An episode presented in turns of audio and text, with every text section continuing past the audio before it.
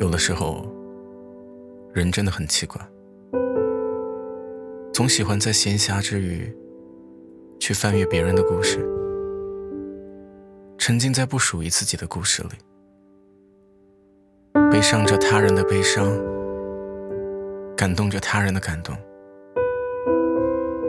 似乎这样的举动，好像能掩盖掉自己平凡的日子，能为自己暗淡的人生。增加很多色彩，所以我们会经常对某部电视剧念念不忘，为一部电影的主角而茶饭不思，因为就是这份幻想中的深情，可以给我们老去的年华增添年轻的心意，为我们凉薄的人生点亮温暖的烛光。楼与楼的距离越来越近，但心与心的距离似乎在越来越远。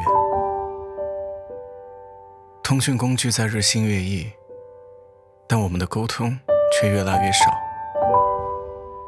我们的收入越来越多，但我们的快乐似乎越来越少。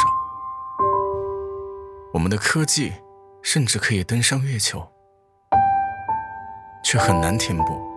这个世界的凉薄，每个人都有这样的感受。平日里朋友一大堆，吃喝玩乐的时候从来没人缺席，但在你最需要安慰、最需要陪伴的时候，你的身边却总空无一人。这是个薄情的世界，但我们也要为了自己深情的活着。好像你的生活若以金钱为中心，你会活得很累；但若以知足为中心，你就会很快乐。如果生活以攀比为中心，你会活得很苦闷；但若以感恩为中心，你就会活得很幸福。